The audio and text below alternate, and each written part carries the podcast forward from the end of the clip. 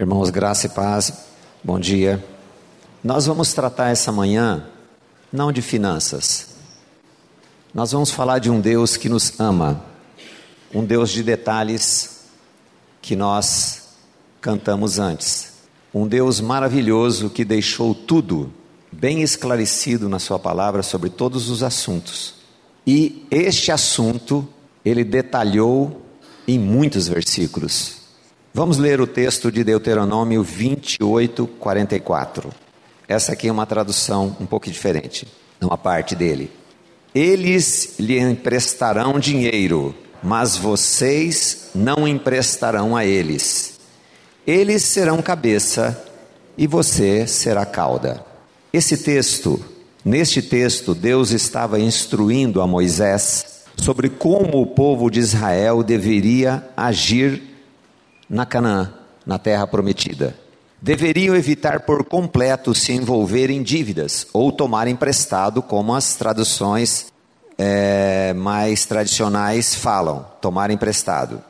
Pois contrariando empréstimo, contraindo empréstimo, seriam cauda, estariam sempre nas mãos do estranho, seriam escravos dos seus credores.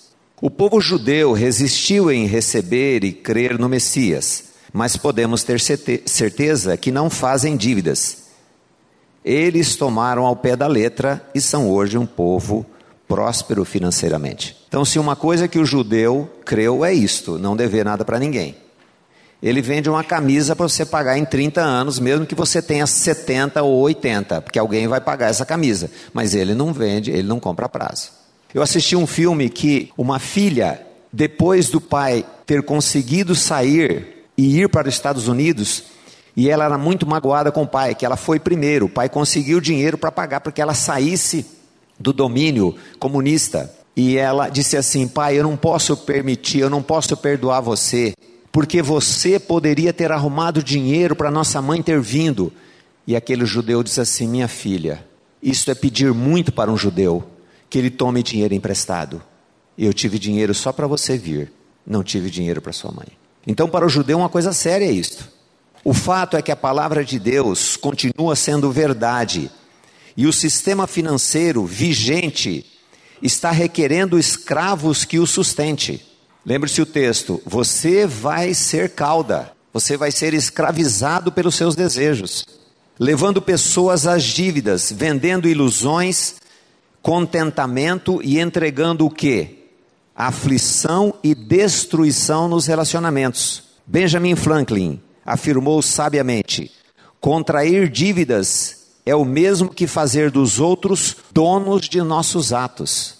Que força tem uma pessoa que está endividada perante o gerente do banco? Ele tem a força de dizer assim: sim, eu aceito esse seguro que você quer me empurrar. É, certa vez acompanhei de longe uma pessoa que tinha 18 consórcios de moto. Porque cada empréstimo que ele ia fazer, o gerente empurrava para ele um consórcio de moto. Ele estava quase encerrando o negócio dele e abrindo uma concessionária de motos. Esse é o sistema. Ele visa o quê? Vender alegria e entregar aflição. Muitos brasileiros vivem sob a pressão das dívidas. Será que precisamos viver assim? Tendo um pai amoroso que prometeu no Salmo 23: O Senhor é meu pastor e nada nos faltará? Fomos instruídos a pensar que nunca teremos nada se não nos endividarmos. Viver como renascidos implica em receber a metanoia, mudança de mente, em todos os setores de nossa vida. É a entrega plena de tudo que somos e pensamos. Deus de detalhes, que conta fio de cabelo, ele não estará interessado numa coisa que ele tinha certeza que nós íamos nos afligir muito, que é a questão financeira? Sim. A mudança de mente nesse aspecto é o Senhor livrar-nos de tudo que nós aprendemos fora da palavra em finanças. E o que, que nós aprendemos fora da palavra em finanças? Que se nós não endividarmos, nós nunca vamos ter nada. Caminhando com pessoas endividadas há muitos tempos, há muito tempo, percebemos que muitos não entregam suas finanças ao Pai. Na soberba acham que podem viver conforme o que aprenderam fora do que a palavra de Deus instrui, em mais de dois mil textos sobre finanças. Que frutos colheremos pela desobediência? Devemos ressaltar que alguns são tão equilibrados que conseguem viver com dívidas controladas, mas o caso não é se dá certo ou não. Nosso comprometimento como filhos é obedecer, mesmo que a nossa CII, chamada de Caixa Idiota Instruída, citada por Harold Hill, recuse a clareza dos conselhos de Abba. Certo escritor, ele formulou uma frase muito interessante, que nós fomos instruídos por manipuladores para pensar que nós temos que ganhar, ganhar, trabalhar, amealhar, ter, ter. Então, Harold Hill está dizendo o seguinte, que essa caixa idiota instruída, ela precisa ser, passar pela metanoia, mudança de mente, para entender que Deus é amoroso e sabe tudo o que nós precisamos e se agrada em nos abençoar. Se diante de um estudo como esse de finanças nós saímos pensando aqui que Deus é miserável, e esse é um dos motivos que muitas pessoas não entregam suas finanças a Deus, por acharem que vão ter vidas miseráveis. É certo que o tratamento de uma pessoa endividada dura de 3 a 5 anos, e ela vai passar por situações bem, bem difíceis. Certa vez, no local falando sobre finanças, uma pessoa me disse assim: a pessoa que estava do lado, quando o senhor falou que demora de 3 a 5, falou: Nossa, tanto tempo. Aí esse senhor disse assim para ele: falou assim, eu estou 45 anos vivendo endividado, o que, que é 5 anos para quem está 45 anos escravo do sistema? Regime é sempre bom começar amanhã, né? O Senhor quer tratar a nossa vida e mostrar quanto Ele nos ama. E providenciou tudo em Cristo Jesus. Quanto tempo nós vamos sentar aqui e louvar o Senhor de coisas lindas e a nossa vida está uma aflição na área financeira. Se nós não cremos que o Pai é suficiente, nós vamos ter que usar as muletas pelas quais fomos instruídos pelo sistema financeiro. Ou você vai servir um ou vai servir outro. Bem, vamos agora tratar em como organizar nossas finanças à luz da Bíblia, Bíblia, elencando algumas razões por que nossas finanças podem estar desorganizadas. Bem, podemos estar gastando por desejo e não por necessidade. Observe o texto de Tiago 4, 1, 3. Vamos ler. De onde vêm as guerras e pelejas entre vós? Tura não vem disto, a saber, dos vossos deleites que nos vossos membros guerreiam? Cobiçais e nada tendes, matais e sois invejosos, e não nada podeis alcançar. Combateis e guerreais, e nada tendes, porque não pedis. Pedis e não recebeis, porque pedis mal para gastardes em vossos deleites. Nossos desejos nos levam a pensar que se não tivermos isto ou aquilo, seremos infelizes ou não aceito pelos outros. Vem a cobiça e vira luta interna para atingir a concretização do sonho, e logo depois pode se tornar um pesadelo. Lembra quando seu primo sonhou com um apartamento novo que ia ficar pagando só durante 30 anos e hoje viu que nem Rivotril faz dormir em paz? Quantos sonhos despedaçados por não atentar no que a palavra de Deus diz? Quantas coisas que nós sonhávamos que seria uma bênção para nós, mas adquirida fora da vontade do Senhor se torna um pesadelo. E os cobradores estão cada vez mais impertinentes, porque agora eles têm o WhatsApp, eles ligam depois das seis, depois das oito, eles ligam domingo, eles ligam feriado. Acompanhei um homem que ele falou assim: eles não me dão sossego eu estou totalmente endividado, eles continuam oferecendo dinheiro para mim, porque o sistema tem a medida do enforcamento. Quando você não consegue mais, ele puxa a corda, fala agora você vai ter que renegociar a dívida. Você já ouviu o seu primo contar isso para você, não foi? Ele já veio falar isso para você que aconteceu com ele, né? É isso que acontece. E o Deus da misericórdia fala assim: ela se renovou cada manhã. Um outro item pelos quais as finanças podem estar desorganizadas. Você vive de aparência e tem inveja dos outros. Em Provérbios 27, 4 está escrito: Cruel é o furor e impetuosa é a ira, mas quem pode resistir à inveja? Eu penso até que o sistema de produção, ele trabalha muito com a inveja. Você vê alguma coisa com alguém e geralmente a gente prefere orar para quem a gente não gosta e ver uma coisa que ele tem. Aí desenvolve em nós um sentimento, principalmente para os homens que são invejosos demais. E você se sente diminuído se você não tem aquilo. Aí precisamos atingir o objetivo de comprar aquilo. Aí não temos dinheiro, nós fazemos o quê? Vamos para o sistema, que está de braços abertos para nos tornar felizes com aquilo, seja lá o que for. Há uma quantidade enorme de pessoas que vivem invejando os outros e as conquistas dos outros. Tenho pensado que a inveja nos leva a comprar o que não precisamos, para que assim nos sintamos, não nos sintamos diminuídos. Nas famílias, se um parente adquire algum bem, geralmente desencadeia um desejo geral de ter algo melhor ou semelhante nos outros. Temos muito medo de parecer aos outros que não podemos ir a uma viagem com os amigos ou comprar um vestido novo, ou aliás, comprar um terno novo para o homem para o casamento, ou um vestido novo para um casamento. Devido à vergonha, não hesitamos em contrair dívida. Você imagina se eu vou com isso aqui? Eu já fui com esse vestido no casamento de 2015 do fulano. Eu separei aqui uma coisa bem interessante que saiu na coluna do Militão ontem. É, grifes de roupas estão vendendo até tijolos. Essas marcas desafiaram o bom gosto para expandir sua receita. Em Nova York, a marca Supreme, marca de pochete famosa, vende um tijolo por 630 reais. A fita crepe de Ralph Simmons custa 610 reais. Tem gente muito louca que vai comprar essas coisas. O clipe, clipe, sabe clipe? O clipe da Prada está sendo vendido a 600 reais. Bolsa feita de estopa, parecida com plástico, está por 3.700 reais. E dizem que é muito feia, mas é de grife. A Balenciaga lançou um travesseiro para avião e carro, máscara para dormir, para esquecer as dívidas, vendendo muito caro. Esse esquecer a dívida é parte minha. Grandes marcas assinam esse tipo de produto para pegar o povo que não tem dinheiro para comprar uma bolsa, roupa ou sapato da marca deles. E se contenta com pouco, já que não posso ter uma bolsa, compro um tijolo. A gente ri, parece idiotice, né? Quando lança o tijolo, você imagina quantas pessoas vão ficar na fila para comprar um tijolo, né? Hoje, até arte é um pinico, né? Demonstração de arte é um bidê hoje. E nós precisamos ser renovados na nossa mente para não entrar nessa palhaçada que virou o mundo.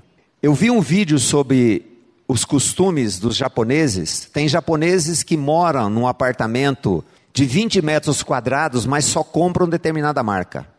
Nem todo mundo é tão exagerado assim, né? Uma outra coisa porque nossas finanças podem estar desorganizadas gasta mais do que ganha. Temos um texto bem apropriado para os que gastam sem necessidade, descrito em Isaías 55, 2, a sua parte A. Vamos lá. Por que gastais o dinheiro naquilo que não é pão, e o produto do vosso trabalho naquilo que não pode satisfazer?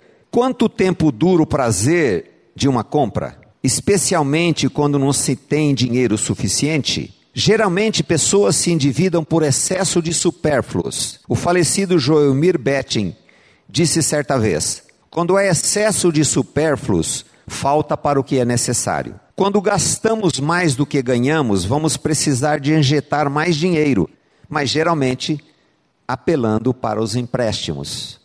Quando a pessoa inicia o processo de restauração financeira, ele não sabe quanto ele está devendo por uma simples causa, ele tem medo de saber quanto ele deve. E ele passa um mês somando o que ele deve e no outro mês ele traz mais dívida, porque ele não sabe quando ele deve. Ah, agora que eu lembrei, eu estou devendo 100 reais para meu primo, estou devendo mais 500 para o fulano. É uma fiera sem fim, porque depois que acostuma-se a dever, nem quando ele tem o dinheiro para pagar, ele vai pagar fala, ah, amanhã eu pago. Gastar mais do que ganha. É tão simples, né? Como é que resolve o problema financeiro? Gastar o que você ganha. Ah, mas eu ganho muito pouco se o nível de exigência, o nível de aceitação, o nível de relacionamento que nós temos é um relacionamento alto, nós vamos ter que gastar mais do que ganha. Não tem jeito. Aí, como que acerta as finanças? Um outro item porque podem estar desorganizadas as nossas finanças. Você e eu acumulamos-nos de dívidas Esse texto aqui, a Bíblia fala sobre contra a Babilônia, que é, invadia as nações e destruía as nações, mas podemos pensar nele numa questão financeira também. Vamos lá. Não levantarão, pois, todos estes contra ele uma parábola e um provérbio sarcástico contra ele, e se dirá: Ai daquele que multiplica o que nasceu, até quando? Daquele que carrega sobre si dívidas. Porventura não se levantarão de repente os que te hão de morder, credores, e não despertarão os que te farão tremer, e não lhe servirás tu de despojo. Ai daquele que para sua casa junta cobiçosamente bens mal adquiridos para pôr seu ninho no alto, a fim de se livrar do poder do mal. Vocês podem ver que estamos procurando nos ater o que a Bíblia fala. Você vê, aquele de cima do Isaías, gastar o dinheiro naquilo que não é pão, naquilo que não pode satisfazer. Esse aqui, aquele que multiplica o que não é seu. Porque, na verdade, quando seu primo assume um financiamento de 30 anos, no Minha Casa Minha Vida, quando ele pagou o primeiro mês, ele tem uma pequena partícula do que ele, onde ele mora, porque não é dele. Quando nós financiamos um carro, aquele bem não é nosso, até que tudo seja quitado. É a lógica ou não?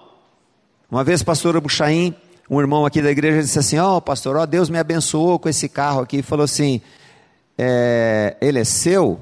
Ele falou: É, está aqui, ó.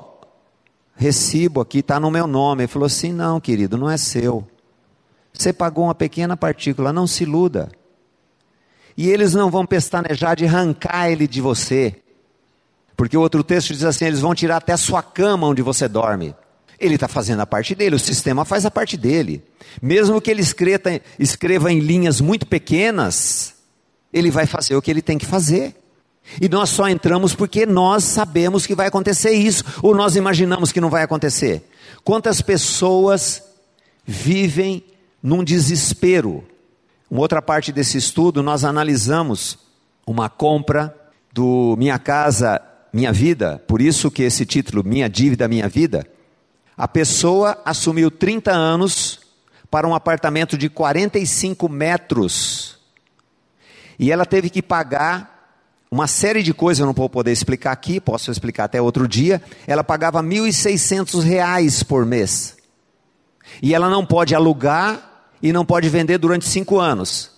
Aí, o chamado cristão crente faz um, um, um, um, uma, um contrato de gaveta e bota uma pessoa lá. Aí, se ela porventura perde aquilo, ela vai dizer que lei injusta. Ela está fazendo, ela está sendo injusta, ela está sendo desonesta. R$ 1.600 durante 35 meses, depois diminuir um pouco, porque umas coisas que ela teve que emprestar, teve que gastar.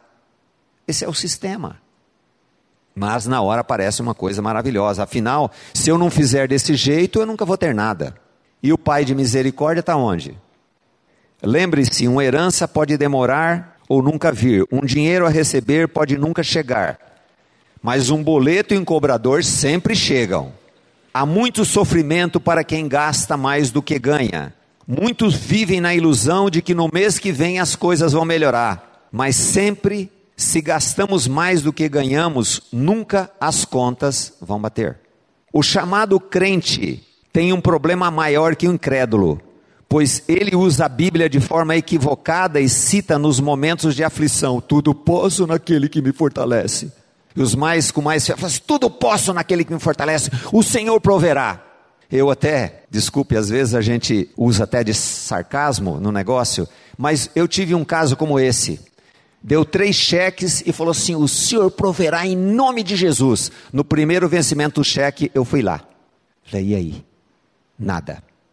Sabe o que tem que fazer? Devolver a moto. Se nós usamos os textos de forma que Deus vai validar aquilo que nós fazemos fora da palavra, nós podemos esperar, sabe o que? Aflição. E bico contra Deus. Uma pessoa que nós acompanhamos na época, ela tinha 60 anos, ela demorou 5 anos para pagar a última dívida dela, e no dia que ela pagou a última dívida, eu levei uma tubaína para tomar junto com ela, que eu tinha prometido, daqui 5 anos nós vamos tomar uma tubaína junto. Ela me disse assim: chorando. Eu não posso aceitar que Deus me ama, sendo que eu sou dizimista e eu não consigo pagar minhas dívidas. É, Deus é errado ainda. Eu falei, querida, se você dá o dízimo, mas você está fora dos princípios da palavra com relação a finanças, ué, você quer que Deus vai avalizar o quê? Mas graças a Deus, ela foi liberta do sistema financeiro. Disse George Miller que foi usado por Deus para cuidar de duas mil crianças, sem pedir nada a ninguém. Duas mil crianças, né? a gente tem um filho, dois filhos, puxa, que trabalho que dá, que despesa que dá. Você quer ler um livro maravilhoso sobre um homem que dependeu do pai? Compre biografia de George Miller. A gente fica com vergonha. Ele disse assim: Deus não é fiador de dívidas, mas vai dar certo. E não dá, não dá e não pode dar. Só que tem uns casos que dá certo, porque as pessoas que é, usam o sistema, ele fala assim: não, mas tem muita coisa que é boa. Tem muita coisa que o sistema é boa. Eu faço isso, faço aquilo, ele vai fazendo até dar errado. O milionário desta igreja criticou essa pregação. Um dia ele foi visto sentado numa soleira e diz assim: Por que, que eu não ouvi os textos da palavra? Perdeu milhões de dólares numa noite é só questão de tempo. Depois de levantar alguns motivos das nossas finanças estarem desorganizadas, veremos agora como sair da armadilha do sistema chamado capitalista. Primeiro, pedir convicção a Deus que você não é hábil para cuidar de finanças. Ah, isso aí eu vou te falar, é muito difícil. Porque às vezes a arrogância é tão grande. Já caminhei com gerente de banco, contadores, que estavam totalmente destruídos financeiramente. Gente que devia saber do negócio, né? Outra, pedir arrependimento por reclamar do salário da esposa do país e etc. Arrependimento. Uma vez falei com uma pessoa, você precisa pedir arrependimento. Eu falei assim, arrependimento de quê? Por ter gastado o dinheiro que Deus mandou para você de forma errada. Quanto dinheiro, irmãos, nós botamos fora? Quanto que o Senhor tem botado na nossa conta para a gente gastar no nosso deleite? Naquele texto lá que eu falei antes, que eu não tenho tempo de tratar gastar nos próprios deleites lá, né, do Tiago 4:13, pedis e não recebeis, pedis mal para gastar nos vossos deleites. E o Pai dá mais do que pedimos ou pensamos. E se falar merecemos, então aí nós estamos ralados, né? Agradecer a Deus por ser tratado, porque aqueles que querem ser tratados, como eu falei, de 3 a 5 anos, vão sofrer, vão ser envergonhados. E pedir a Deus espírito de contentamento. Contentamento. Uma vez eu olhei para um endividado pela, pelo Skype falei assim: Então, Deus quer que você agradeça. Ele olhou para mim, os olhos dele disseram assim: Agradecer do jeito que eu estou? Falei: É. Porque quando a gente agradece, a gente tem certeza que somos amados do Pai. Porque enquanto nós não temos certeza que somos amados do Pai, é só bico contra Deus. E toda a nossa murmuração é contra quem? É contra Deus, porque se Ele é nosso Pai, Ele é o responsável pelo problema. Agora, se eu vou atrás do problema, eu vou botar a culpa em Deus. E nós temos muitas pessoas para botar culpa dos nossos problemas, né? Já começou lá no Éden, né? Foi a melhor mulher que tu me deste. Bem, agora vamos tratar da situação com, praticamente, né? Porque nós, a Bíblia é prática, né, irmãos? A Bíblia não é um livro para a gente sentar aqui e aprender e não colocar em prática. E uma das coisas que nós vimos, a necessidade da nossa igreja foi levantada isso naqueles questionários que fizemos o ano passado, que a palavra precisa ser mais prática do viver diário, né? E finanças é viver diário. Porque, irmã, eu tenho certeza que a senhora pensa, pode pensar em dinheiro muito mais do que muitas outras coisas. Eu, Iracema, certo? Nós pensamos nisso. Pensamos no dinheiro muito mais do que muitas coisas. Tem pessoas que não, mas a maioria sim. Primeiro, sentar e calcular. Vou ter que correr um pouco. Leamos o texto em Lucas 14, 28. Pois qual de vós, querendo edificar uma torre, não se assenta primeiro a fazer as contas dos gastos, para ver se tem com que acabar. Olha coisa simples. Sentar, fazer as contas dos gastos para ver se consegue. Agora, se for fazer a conta dos gastos assim, fala assim, eu gasto isso, gasto aquilo, gasto aquilo, dá para comprar. Não vai dar certo. Para fazer as contas dos gastos, tem que saber quais são os gastos. Agora, se a gente não quer fazer a soma de conta aos gastos, relacionar conta aos gastos, quanto que vai saber? Vai comprar as coisas mesmo. Porque quando nós estamos decididos a comprar uma coisa, na cabeça dá certo, o dinheiro dá, depois não dá. Apesar que tem gente equilibrada que faz dar. Mas se ela entrou em dívidas, ela pode estar fora da palavra de Deus, certo? conforme nós estamos tratando. Então não é questão se o que eu faço dá certo, mas é o, se o que eu faço está dentro da vontade do Pai. Que Ele é o soberano, Ele é Senhor, né? Partimos desse princípio, né? Que Ele é Senhor da nossa vida. É, é necessário sentar e calcular através de anotações as entradas e saídas. É uma coisa simples de fazer. Quando aconselhamos a anotar, geralmente o primo pensa assim: mas eu não preciso anotar, preciso sim de entrar mais dinheiro. Para que, que eu vou anotar? Eu preciso que entre mais dinheiro. Se você não sabe gastar, entrar mais dinheiro vai significar o quê? Mais dívidas. Por que, que o banco aumenta a sua, o seu limite de 5 para 10 mil reais? Para você gastar mais. Você se sentir aceito. Porque hoje não fala mais isso. Ó, oh, você foi escolhido entre o nosso gerente. Não tem mais isso, né? Tem isso ainda? Ó, oh, você foi escolhido entre nossos, nossos clientes a aumentar os de 10 para 20. Você fica todo empavonado, né? É interessante isso. Se entrar mais dinheiro, o roubo vai ser maior. Nossas lógicas aprendidas no sistema capitalista sempre recusam a sabedoria do pai. É possível que depois de três meses de anotações, podemos chegar à conclusão, conclusão descrita em AG 1,6. Vamos lá. Semeais muito e recolheis pouco. Comeis, porém não vos fartais. Bebeis, porém não vos saciais. Vestivos, porém ninguém se aquece. E o que recebe salário, recebe no saco furado. Foi escrito hoje isso aqui, não é possível. Salário em saco furado. A boca de entrada é uma polegada. A boca de saída é 20 polegadas. Porque os desejos estão aí, sabe? O processo de equilibrar finança, como disse, leva de 3 a 5 anos. Luiz Frankenberg, ah, isso aqui as mulheres não vão gostar, disse: equilibrar finanças é mais difícil que fazer regime. Parece que é para desanimar mesmo, né? Equilibrar finanças, mais difícil que fazer regime. Vamos ao outro ponto. Depois que você sentou e calculou, você vai reunir a família e explicar a situação toda como está. Em Amós 3,3 disse: Porventura andarão dois juntos se não estiverem entre acordo? Essa é a parte mais fácil de tratar de finanças. A mulher vai relacionar entradas e saídas, depois de um mês vai explicar para o marido que a situação está muito difícil. Aí viram alegria, glória a Deus, um abraça o outro, vamos orar agradecendo ao Senhor pela bênção que nós temos. Vira um litígio.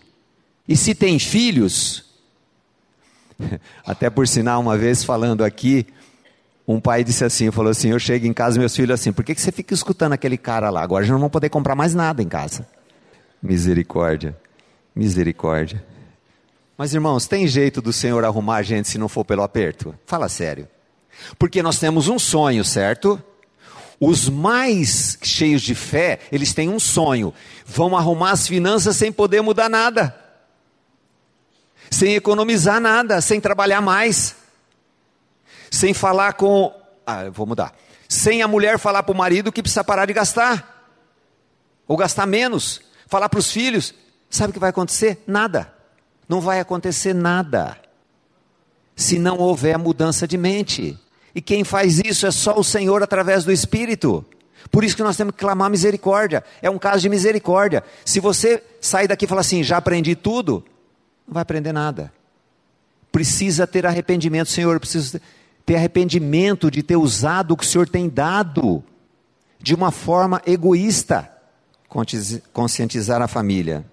Há muito tempo, acompanhei uma viúva que o marido escondia dela a situação financeira, coisa que ela veio a descobrir só depois de seu falecimento. Você pode imaginar o sofrimento? Nesse caso, esta viúva precisou primeiro perdoar o marido, enterrar o morto, né?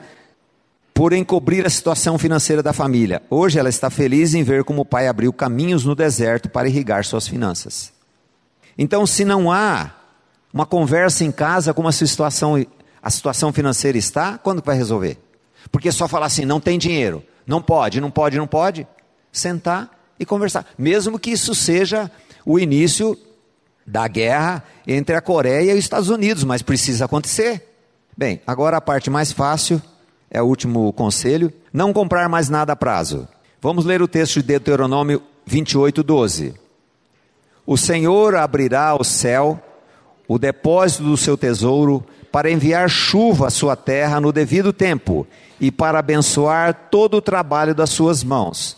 Vocês emprestarão a muitas nações, e de nenhum tomarão emprestado. O Senhor diz que vai abrir o céu e o depósito, que vai abençoar e vai equalizar as coisas. Mas você vai emprestar, mas você não vai tomar emprestado. Né? Que é o mesmo se endividar e comprar prazo. A ordenança divina é não tomar emprestado, não comprar mais para pagar depois. Inicialmente fala de nossa vida, que nossa vida será de prosperidade e não de penúria, que ocorre quando não atentamos para as verdades da palavra inerrante do Pai. Ainda em Mateus 22, 29 diz: Jesus, porém, respondendo, disse-lhes: Errais não conhecendo as Escrituras nem o poder de Deus. De onde vem a nossa ignorância com relação a finanças? Por não conhecer as Escrituras e o poder de Deus. Não conhecer o que a Escritura deixou falado sobre finanças e por não crer que Deus é suficiente de fazer a Escritura se realizar nossa vida. Você vê que é uma obra da graça? Conhecer a Escritura e depois depender do Senhor fazer, realizar isso em nós. Eu vejo muitas pessoas que depois que aprendem algumas coisas na Bíblia sobre finanças, falam assim: agora eu vou fazer isso, vou fazer aquilo, eu vou quebrar meu cartão de crédito, vou fazer isso, fazer aquilo. Não vai acontecer nada, vai ser um mês, depois volta tudo. É pela graça, irmãos. Por isso que eu falei, eu vou falar sobre um Deus amoroso que quer tratar conosco, que está ávido de que nós entreguemos nossas finanças a Ele. Agora, se eu parto do princípio que isso não vai dar certo, quando que vai dar certo? Uma coisa péssima é você ter funcionários quando você passa um serviço para ele e fala assim: não vai dar certo, não vai dar tempo, isso não vai. E é assim, é uns 30% assim, né? 50%? Uns 60%? Dá mais de 70%. Então, quando o Espírito de Deus está lançando a palavra agora, e você recebe dardos inflamados do maligno diz assim: Isso não vai funcionar comigo.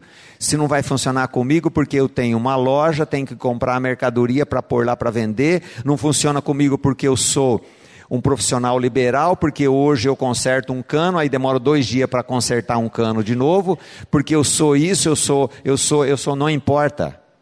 Os princípios da palavra de Deus servem para todo mundo. Profissional liberal é a pior a melhor e a pior coisa que tem. E aqui certamente tem vários. Como um profissional liberal tem finanças equilibradas? Ele precisa ter organização, ele precisa ter lastro, ele precisa ter dinheiro, porque os meses, você tem dez meses bons e você tem dois meses ruins, já arrebenta os dez meses bons. É assim que acontece. Mas o Senhor proverá. E o Senhor, no seu amor, vai prover, sabe o que? Tristeza. Porque o texto fala: que angustiados de madrugada me buscarão. Angústia pode ser patrocinada pelo Senhor, permissão do Senhor, por atos que, atos que nós praticamos. Por isso, ninguém vai ser tratado financeiramente se não houver arrependimento. Arrependimento de ter vivido conforme a sua própria vontade, mesmo até sendo dizimista, como aquela senhora que eu contei. Nosso erro é não conhecer ou conhecer e não colocar em prática o que ouvimos da parte do amado Senhor Jesus. Nossa falta de conhecimento nos torna presas fáceis do sistema que visa, como disse, o endividamento e uma vida futura na miséria. Muita gente se carrega de dívidas como forma de obter um patrimônio para aposentadoria. Na verdade, investem em passivo, não tendo renda para sustentar os bens que imaginavam ser o sustento da velhice. Você entende isso? O sistema quer que nós investamos em passivos, não em ativo. Eu acompanhei uma pessoa que tinha investido em várias coisas, mas não tinha renda. Como que uma pessoa que não tem renda, ela vai sustentar uma casa enorme de 300, 400, 500 metros? Uma casa na praia, um sítio, se ela não tem renda? Então o sistema quer que nós nos sobrecarreguemos de passivos. Eu conto até a história de José Pio Martins, que foi secretário aqui do Wilson Moreira. Ele hoje é um dos diretores do, do Positivo em Curitiba. Ele tem um livro, tem vários livros, viu, bons para a gente ler. Livros seculares que falam sobre isso, princípios financeiros sem citar a Bíblia. E também livros bíblicos sobre finanças. É, ele disse o seguinte: encontrou determinado médico, e o médico disse assim: Ô oh, José Pio Martins, que bom ouvi os teus conselhos, eu estou muito bem financeiramente. Falei, ah, então como estão suas finanças? É, pergunta sarcástica também, né? Como estão suas finanças? Né? Já sabia que vinha uma bomba né, para ele. Disse assim: Não, eu fiz o seguinte: como eu sou médico, eu tenho uma casa excelente, num lugar maravilhoso, eu tenho um carro importado, eu fiz um financiamento para essa casa, para esse carro, e eu comprei um apartamento na praia, eu estou muito tranquilo, só que eu tenho que trabalhar muito, né? Eu trabalho em três hospitais, se bobear, trabalho em quatro. O Zé Pio falou assim: Você é louco? Ele falou assim: Mas Zé Pio eu ouvi seu, seus conselhos, que eu tinha que investir. Ele falou assim: Meu, você não tem nada. E você é um médico que, se você não tiver seguro, e amanhã você não puder trabalhar, você vai perder tudo em poucos meses. Você é maluco? Você imagina ouvir isso depois de tanto envolvimento errados em finanças? Tá certo que essa pessoa não conhece a palavra de Deus, mas principalmente os que estão aqui de manhã vão sair com algum conhecimento sobre isso. Então, a vida vai se tornar pior, desculpa. Eu quero falar desse ponto. O sistema visa velhice na miséria. Essa pessoa que eu disse que tinha 60 anos tinha uma boa aposentadoria, tinha seis empréstimos consignados no provento dela. Como é que a pessoa sobrevive? Tristeza. Com uma irmã doente. Então, esse é o sistema vigente. Que nós tenhamos a velhice na miséria tendo que começar a vender as coisas porque não tem renda. Agora quero falar aqueles que não possuem dívidas, porque quem não possui dívida nessa hora estufa o peito, mas amam o dinheiro. Tenho pensado que todos amam o dinheiro em grau menor ou maior, ou aquilo que ele pode oferecer, o dinheiro pode oferecer. O Senhor Jesus classificou o dinheiro como um Deus, mamon. Este Deus precisa de súditos fiéis para mantê-los aprisionados incitando-os a amealhar, a qualquer custo, ou vivendo nababescamente, quer dizer, com, gastando desordenadamente para si mesmos. Alguns amantes deles, do dinheiro, dão até dízimo, outros não contribuem por julgar que a igreja não sabe administrar seu dízimo. Entre aspas. Não é do Senhor, é seu dízimo. Eles não sabem cuidar do meu dízimo. É meu. Observe o que disse o Senhor Jesus sobre isto em Mateus 6:24. Ninguém pode servir a dois senhores, porque ou há de odiar um e amar o outro, ou se dedicarão a um e desprezará o outro. Não podeis servir a Deus e a Mamão. Possivelmente 98% dos que estão aqui vão dizer que não amam o dinheiro. Precisamos colocar isso diante do Senhor ou dinheiro ou o que ele pode oferecer. Porque geralmente julgamos que posses vão nos dar felicidade, aceitação pelos outros vão nos dar felicidade e vão nos dar sossego. E quem é o nosso sossego? E quem é a nossa alegria? É o Senhor. Ore pedindo revelação para perceber se você serve ao dinheiro ou usa o dinheiro como forma de glorificar o Pai. Todas as coisas são do Pai. É, mas nós trabalhamos muito para ter isto. Uma coisa, esse estudo deixa muita gente brava. Sai gente brava batendo o pé. Não tem problema. O pensador brasileiro G.F. Paranaguá, com muita sapiência, afirmou: se o problema é dinheiro, precisamos saber qual o real problema. Nestes anos de consultorias, Observo que muito desequilíbrio financeiro advém de educação em lares com pais muito sovinas ou pobres demais. Medo do futuro, baixa estima, invejas, cobiça e muitos casos de falta de conhecer a Deus como um pai amoroso e abençoador.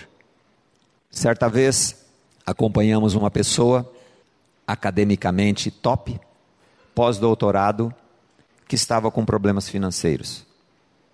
Na segunda ou terceira encontro, terceiro encontro, observamos que o problema dela não era esse. Porque quando nós não dependemos do Senhor e não cremos que Ele é um Pai provedor, isso vai gerar muitos problemas. Então, o problema financeiro estourou devido à falta de conhecimento de Deus, falta de dependência do Senhor. Por isso que o texto fala: é, conheçamos e prossigamos em conhecer o Senhor. Então, se há problema financeiro, o problema é não conhecer a Deus, não saber que Ele é provedor, ter medo de entregar a Deus. Como eu disse, medo de achar que a vida vai virar miserável. E Ele é o Deus amoroso, cuidadoso. Quantos testemunhos todos nós temos aqui sobre o suprimento de Deus? Ele sempre nos abençoa. Por isso que em Cristo Jesus fomos abençoados com toda sorte de bênçãos.